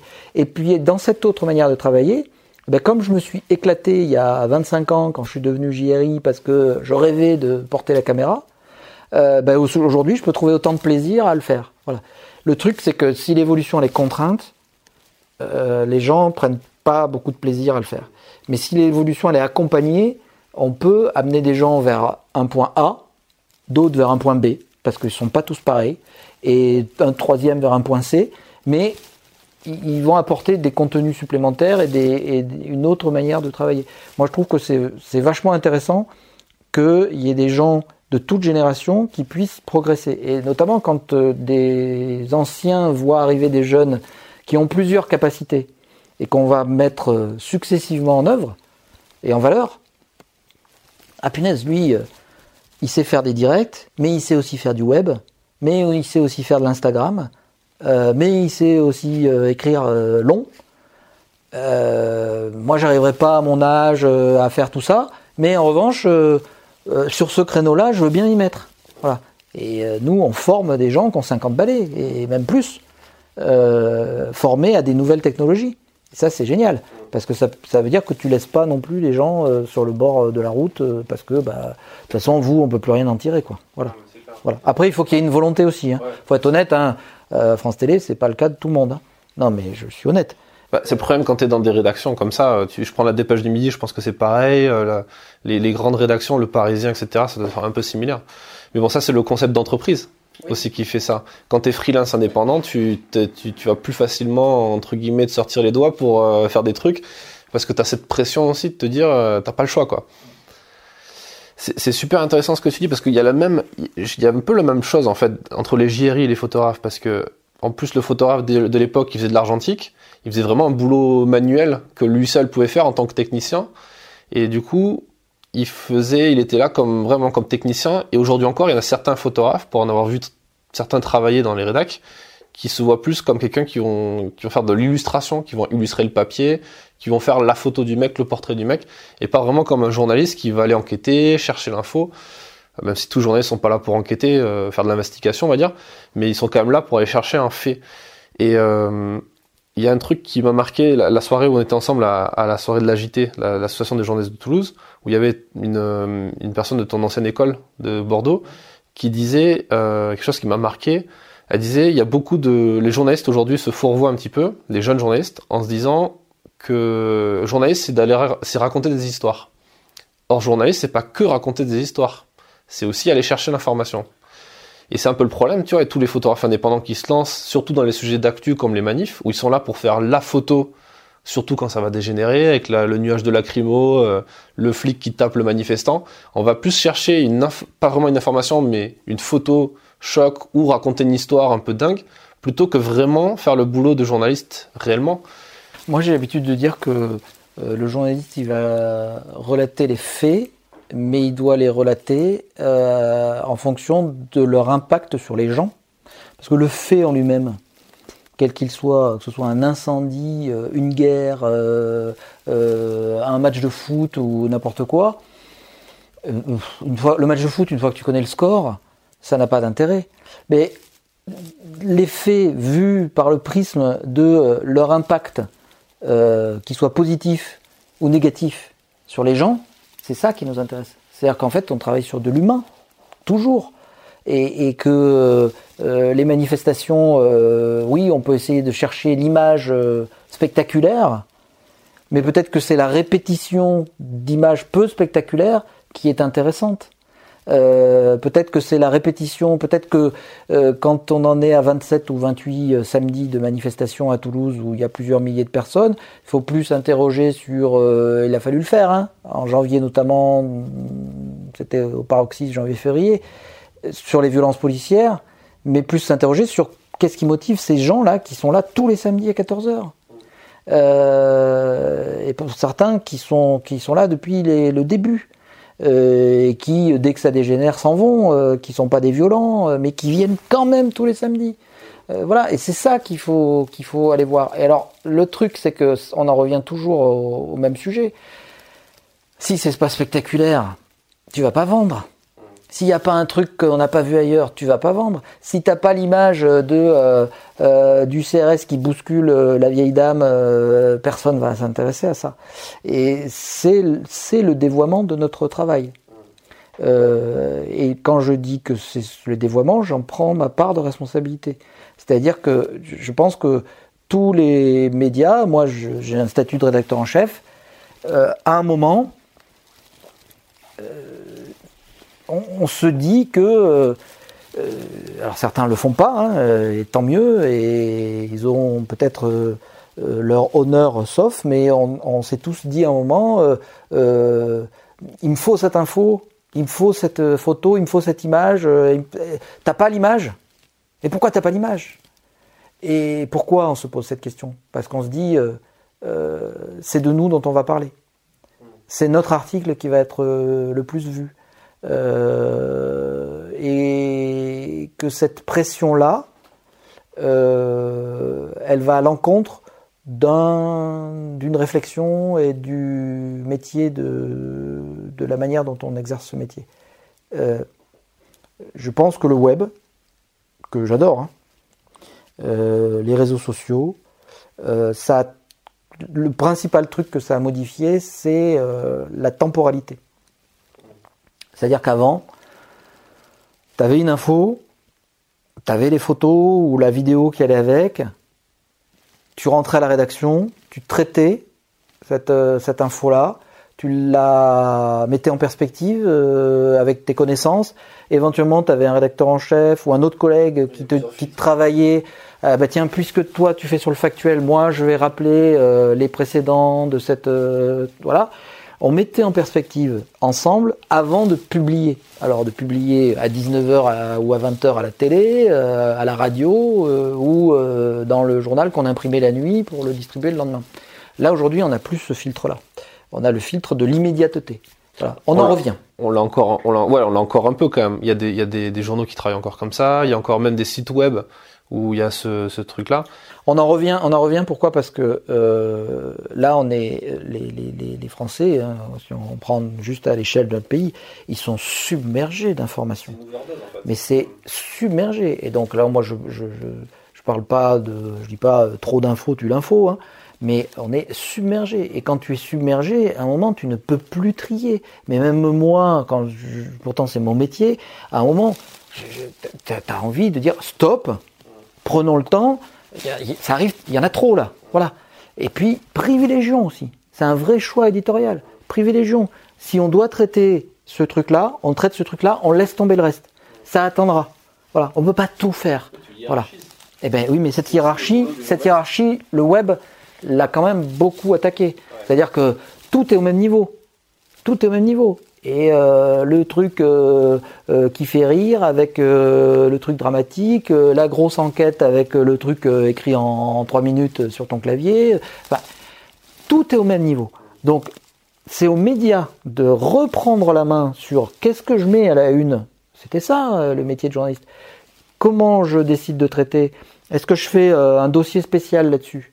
Et donc, ben, dans ce cas, ben, il faut prendre le temps et nous, on est en pleine réflexion là-dessus, c'est-à-dire de se dire que faut pas toujours balancer. Il y a des infos qui méritent d'être publiées rapidement, voilà. Mais il y en a d'autres qui méritent peut-être qu'on les retravaille, euh, qu'on soit pas euh, moutonnier aussi. Hein. Ah, tiens, la dépêche a fait ça, faut qu'on le fasse. Euh, un tel a fait ça, faut qu'on le fasse. Ce journaliste moutonnier aussi, il a, il a contribué à la, euh, à l'appauvrissement de notre travail. Mais on y a participé, j'y ai participé. Je ne dis pas Même que c'est dans les, écoles de journalisme, euh, là pour le coup, le formatage, il est aussi à ce niveau-là. Mais est-ce que tu remarques pas, par exemple, le fait que y y a, effectivement, il y a, y a une overdose d'informations, d'images, etc. Et en plus, tout le monde peut être son propre média aujourd'hui, avec un live Facebook. Le live Facebook que tu vas faire toi sur une manif de Gilets jaunes, euh, si on voit pas la, ton, si on regarde juste la vidéo sans voir autre chose, on prend ton live et le live d'un gilet jaune, on peut ne pas voir la différence. Sauf que peut-être dans le gilet jaune, il y, a, un mec qui va dire ah Jean-Pierre machin. Toi, tu vas peut-être rester plus euh, neutre et tu vas peut-être dire euh, ok on est à tel endroit machin. Mais au final, le contenu, il est quand même similaire. Surtout sur un média comme Facebook où c'est une sorte de, de grosse rédaction à ciel ouvert, accessible à tout le monde. Alors moi, je, pense qu'il est pas si similaire que ça. C'est-à-dire que quand tu fais un live, euh, sur euh, ces événements-là, euh, tu exerces à chaque seconde ton métier de journaliste. C'est-à-dire que euh, tu vas pas montrer exactement la même chose qu'un manifestant qui lui sera en direct et qui sera au cœur de la manifestation. Tu vas être au cœur de la manifestation, tu vas prendre du recul, tu vas aller du côté des forces de l'ordre, tu vas voilà ton, positionnement même géographique, physique dans la manifestation est un choix éditorial euh, à chaque instant. Et puis il y a un autre truc que nous on s'était imposé, mais ça je, encore une fois c'est quelque chose euh, qui est très, euh, qui est interne à France Télé. C'est dès les premières manifestations et quand elles ont dégénéré, donc à partir du, début décembre, du 1er décembre, c'est que tout live Facebook est commenté.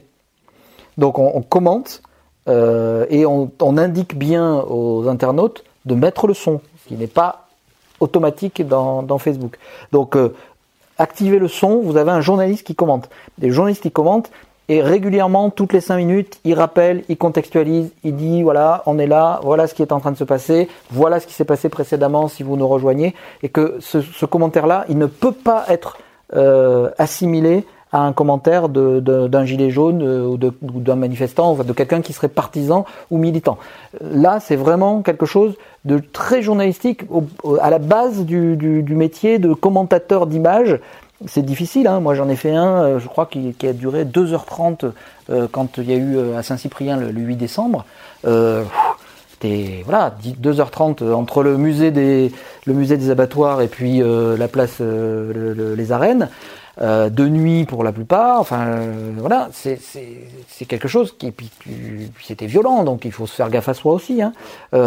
mais constamment en train de contextualiser et finalement d'avoir un regard qui peut paraître très froid parce qu'il est purement euh, descriptif, mais qui en fait est en permanence en train de contextualiser. Donc, euh, donc on n'est pas, euh, on on n'est pas, n'est pas partisan et on n'est pas, on n'est pas non plus, tiens, on vous livre les images, démerdez-vous.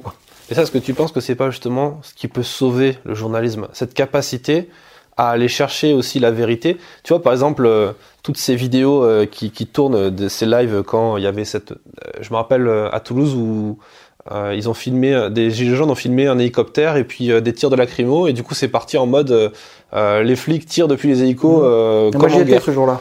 Moi, j'ai ben, fait un fact-checking. Voilà, toi, tu as fait un fact-checking. Voilà. Il y a des et sites... on m'a même demandé d'intervenir dans le 20h de France 2 à ce sujet, puisque, puisque euh, ils ont fait eux aussi, enfin, ils ont repris mon fact-checking dans le 20h de France 2. Euh, euh, il était clair que l'image pouvait donner l'impression que. Et on l'a écrit comme ça. L'image pouvait donner l'impression que commentée de là où elle était par la personne qui l'a commenté, on pouvait donner ça pouvait donner l'impression que effectivement les lacrymos tombaient du ciel, donc tombaient de cet hélico. Euh, mais, contextualiser ce jour-là par rapport à la place du Capitole, c'était faux, mais c'était faux presque involontairement. Ça a été repris, c'est-à-dire au moment où, l'image est montrée, elle, peut donner l'impression qu'effectivement euh, ça vient de l'hélico. Là où c'est filmé, dans la perspective, euh la nuit tombante et tout. Euh, mais après, elle est réutilisée et euh, cette image, euh, à son corps défendant de l'auteur euh, de l'image, euh, pour dire, bah, regardez, il nous, il nous charge depuis le ciel, quoi. Et, et, et, et en fait, on voit très bien avec d'autres, nous, on a confronté avec d'autres images qu'on avait de nous prise dans l'autre sens avec un contre-champ, que en fait euh, ça partait en cloche, euh, mais ça partait bien du sol. Et, donc effectivement, si tu vois que la partie descendante, tu as l'impression que les, les, tombent de l'hélico, mais si tu vois la partie de l'autre côté, ben, tu vois qu'elle monte et puis qu'elle redescende. Euh, mais ça c'est notre boulot. Voilà. Mais en faisant ce boulot, on se voit reprocher aussi. C'est-à-dire que même quand tu fais du fact-checking, euh, bah, oui, mais vous êtes à la solde du gouvernement, vous êtes à la solde du ministère de l'Intérieur, du préfet, et puis euh, inversement, quand tu fais du fact-checking sur, euh, euh, la police et sur la manière dont ils se comportent, euh, on te reproche l'inverse. Mais c'est là, tu vois, moi j'adore ça, enfin, j'adore voir ça, c'est ce qui m'amuse en fait dans, dans, dans, ce mouvement-là, c'est de voir des sites comme Libération qui ont lancé justement un site à part carrément, parce qu'ils avaient tellement de boulot qu'ils en ont fait un site à part de fact-checking, euh, et c'est Libé.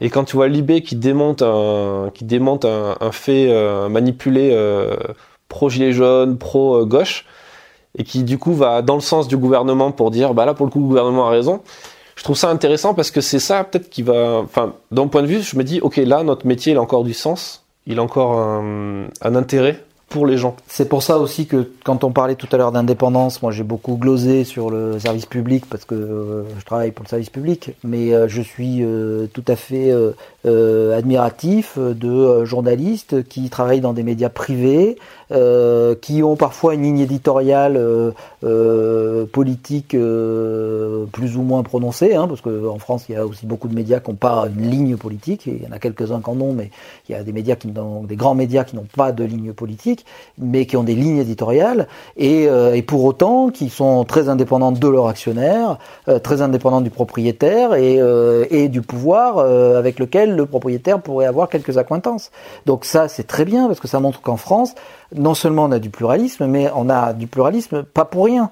C'est-à-dire que si tu as du pluralisme en disant ah tiens on a regardé un échiquier politique qui va de valeurs actuelles euh, d'un côté à euh, je ne sais pas quoi fakir de l'autre, euh, enfin voilà, c'est super. On a un éventail politique de la presse française. Mais il n'y a pas que la politique. Il n'y a, a, pas que ça qui compte. Ce qui compte, c'est la manière dont tu exerces ton métier. Et que tu peux travailler dans un média qui a une ligne politique, Hein, on peut dire que le Figaro est une ligne politique ou l'humanité.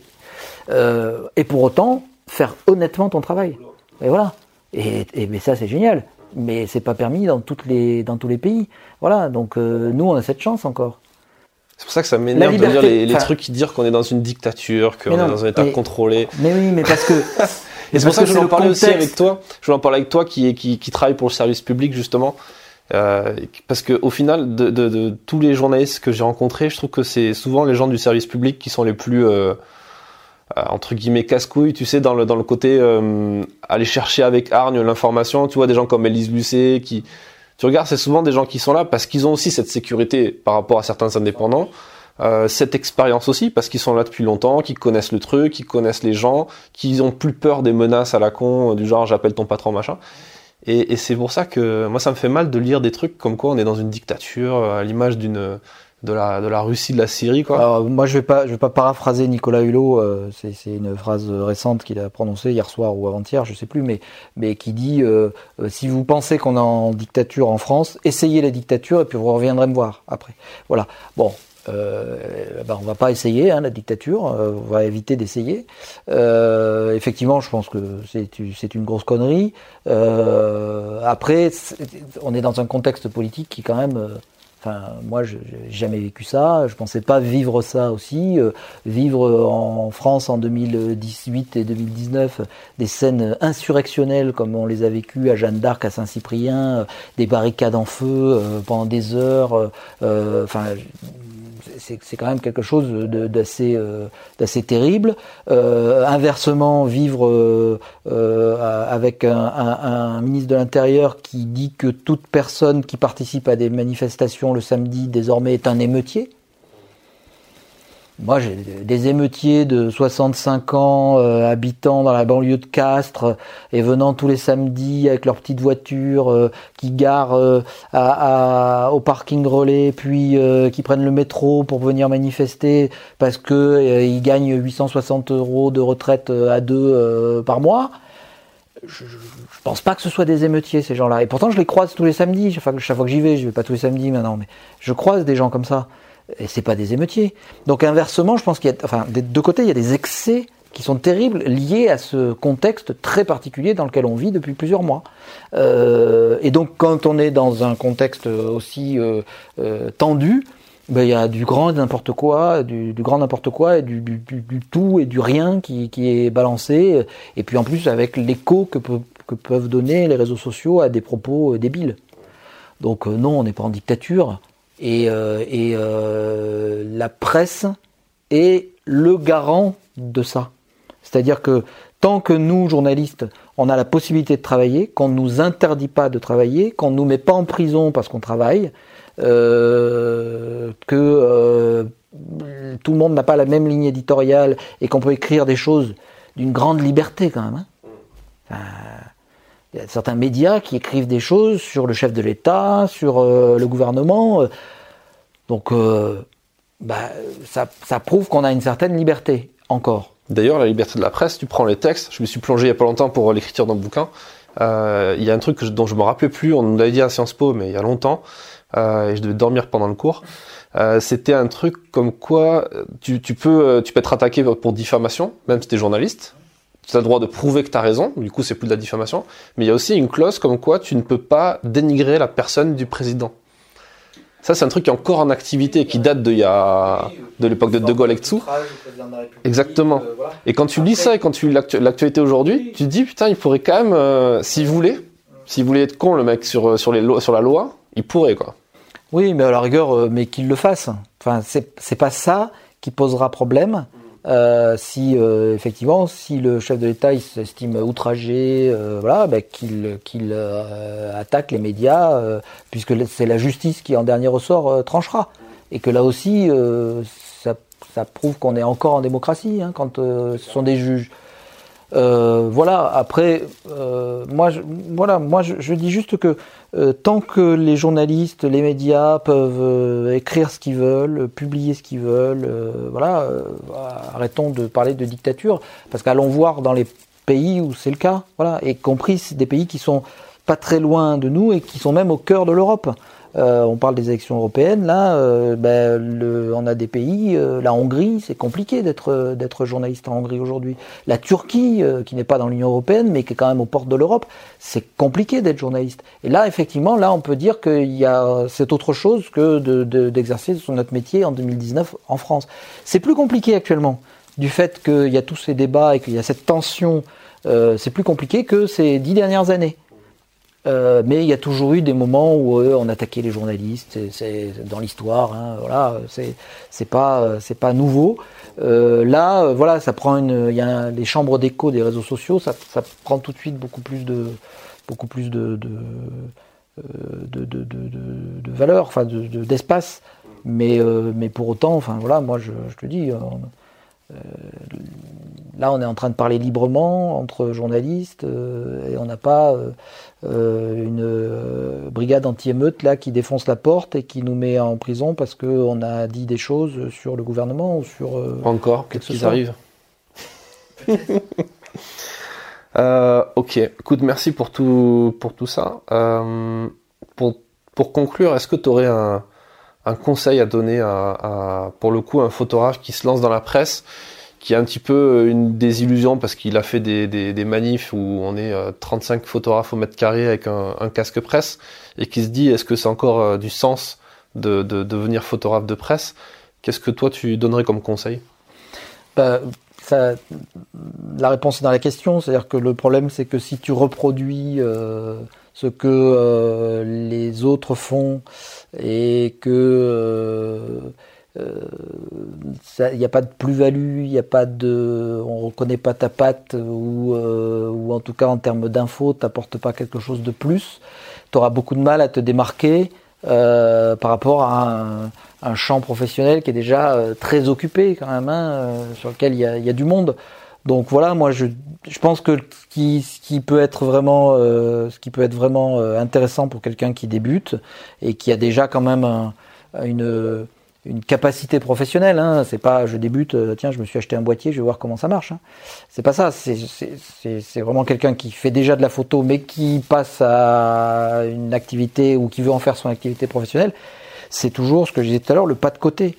C'est-à-dire que moi, je vais proposer un regard. Euh, moi, je suis toujours, euh, fasciné, même si c'est facile finalement. Hein.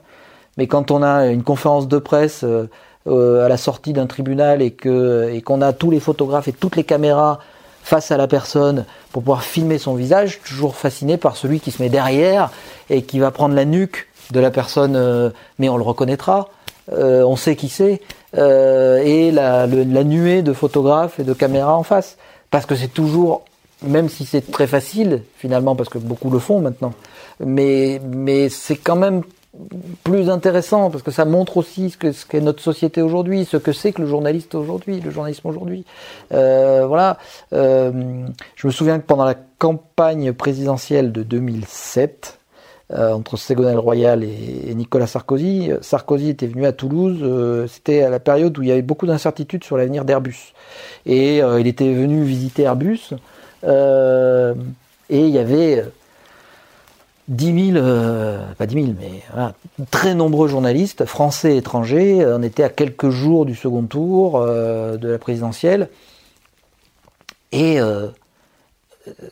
euh, c'était très compliqué de travailler. Et puis il sort de l'établissement dans lequel il, avait rencontré les organisations syndicales à l'époque d'Airbus. Et donc là, il allait s'exprimer. Et dans la forêt de micros, je me suis retrouvé au premier plan. Euh, avec euh, le caméraman à côté de moi, et, pour poser la question. Et là, il y avait tellement de photographes et de caméramans que je, me suis retrouvé accroupi. Et là, tu te retrouves sur une photo d'un photographe qui s'est un peu décalé sur le côté, à genoux, tendant le bras vers un Nicolas Sarkozy qui est quand même pas un basketteur de 2m20 non plus. Euh, et, je me dis, mais plus jamais ça, plus je, je veux pas faire ça. Et ça résume peut-être tout le propos euh, qu'on a depuis tout à l'heure, c'est-à-dire que le journaliste, il n'est pas à, genoux devant un politique, ou devant qui que ce soit d'ailleurs, il n'est pas à genoux, il se met pas à genoux pour faire une interview. Je me suis retrouvé projeté ce jour-là euh, par la force des, photographes et des caméramans qui étaient à moi, qui, qui, qui, euh, je n'étais pas le seul, mais en fait, qui ont poussé les rédacteurs à se mettre à genoux pour pouvoir faire leurs photos et leurs images.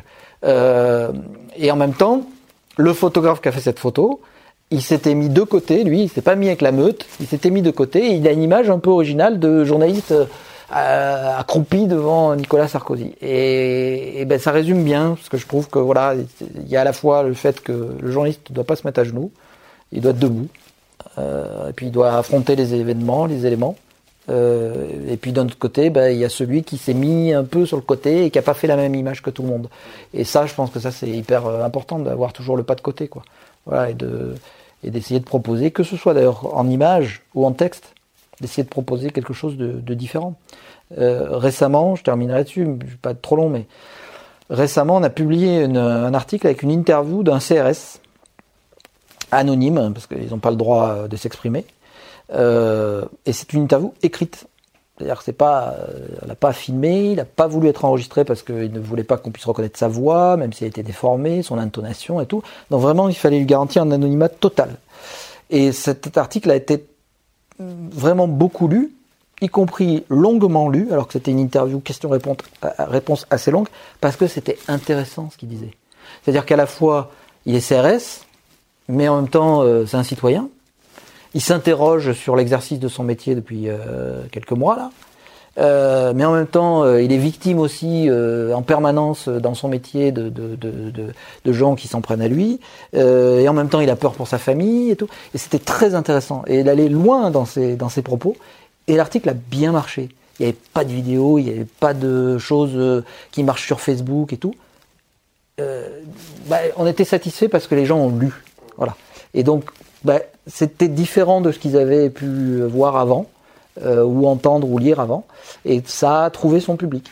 Ben, moi, je trouve que le journalisme, c'est un peu ça aussi. C'est-à-dire que euh, arrêtons d'être moutonniers, de faire toujours euh, la même chose, de lire les mêmes choses et les mêmes titres et les mêmes photos à la une de tous les médias, et proposons des choses différentes. Voilà. Et on peut le faire en région aussi. C'est pas que du national. Ouais. C'est bien, ça fait la boucle avec ce que tu disais au tout début sur euh, quand tu citais Albert Londres et enfin quand tu parlais d'Albert Londres et le fait d'aller là où les gens ne vont pas. C'est ça aussi qui a fait qu'Albert Londres est devenu Albert Londres. C'est Albert Londres, c'est pas les bagnes, euh, c'est pas que les bagnes ou le Tour de France, c'est aussi le fait d'aller à Reims le jour où la cathédrale brûle euh, pendant la Première Guerre mondiale. Truc qu'on ne connaît pas forcément, mais c'est tellement simple en plus à faire. Mais c'était le premier à le faire, il a eu l'idée de le faire. Et c'est, parfois c'est juste la question de d'oser faire un truc. Et puis, euh, moi, ce que je retiens de ça aussi, c'est l'aspect descriptif. C'est-à-dire que, ben, euh, avec un stylo et, des mots, euh, des images, on voit des images. Et ça, ça c'est un. Moi, j'aime écrire. Et si je passe deux jours sans écrire, à un moment, je, ça, ça me manque, quoi. Et donc là, ce côté descriptif. Et puis le côté, le côté, je fais pas que vous balancer ce que je vois. Je vous explique aussi.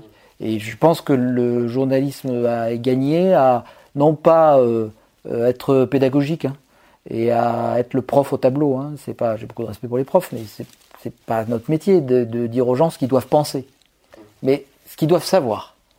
Après, faites-vous votre avis tout seul. Vous devez, on ne doit pas dire aux gens pensez ceci. On doit leur dire vous devez savoir ça, et avec ce qu'on vous donne, ce qu'on vous a livré par notre travail de journaliste, faites-vous votre avis. Votre opinion, elle ne concerne que vous, et après vous en faites ce que vous voulez. Mais au moins vous aurez les éléments pour euh, savoir ce, qui est des, des tenants, les aboutissants de cette info. Je pense que le rôle du journaliste, il est là aujourd'hui, davantage expliquer, y compris parfois expliquer comment on travaille. Parce qu'il y a une sorte de, fantasme sur le travail des rédactions et des, et des journalistes. Euh, peut-être parce que les gens ne savent pas. Voilà. Et parfois dire, bah là, on nous a fermé la porte. Voilà, alors euh, tu parlais d'Élise Lucet tout à l'heure, cache investigation, ils le font très bien, avec souvent beaucoup d'humour d'ailleurs, hein, euh, c'est pas interdit, hein, euh, de dire, bah voilà, on a essayé de d'interviewer, puis il est sorti par une autre porte, alors on a couru, et puis voilà, Élise Lucet elle est essoufflée, voilà, parce qu'elle n'a pas la forme, il faudrait qu'elle fasse du sport, mais en même temps, ça montre que le mec, il a tout fait pour échapper à une interview. Et eh ben, montrer ça, expliquer la transparence de la, manière dont on travaille, alors pas systématiquement sur tout, hein, voilà, mais sur certains dossiers, c'est aussi euh, une manière de, faire comprendre le métier de journaliste. Et ça, c'est pas idiot. Moi, ça me semble pas idiot. Ouais c'est la même chose pour la photo. Il y a un fantasme autour de la photo qui est, qui est assez délirant. Et c'est pour ça que j'ai lancé la chaîne YouTube aussi pour montrer le making of, montrer un peu ce qui se passe à côté. Et ce podcast aussi. Et je te remercie parce que du coup, tu as donné beaucoup d'infos, beaucoup de conseils. Non, c'est jamais trop. C'est jamais trop. Et, euh, et, et, du coup, je donne rendez-vous aux auditeurs dans les prochains, prochains épisodes où on parlera encore de journalisme, euh, avec des, des, photojournalistes et des sociologues des médias, puisqu'il y aura Olivier Bénet. Et voilà, bah, écoute, je te remercie. Merci. À bientôt. Cet épisode est désormais terminé. Si ce dernier vous a plu, partagez-le autour de vous afin de m'aider à faire connaître le podcast. Vous pouvez laisser également une évaluation de 5 étoiles sur iTunes ou partager les épisodes directement depuis SoundCloud. Pour aller plus loin et avoir plus de conseils sur le métier de photographe, je vous invite à visiter mon nouveau blog photographe-stratège.com. Merci pour votre écoute et à bientôt dans un nouvel épisode.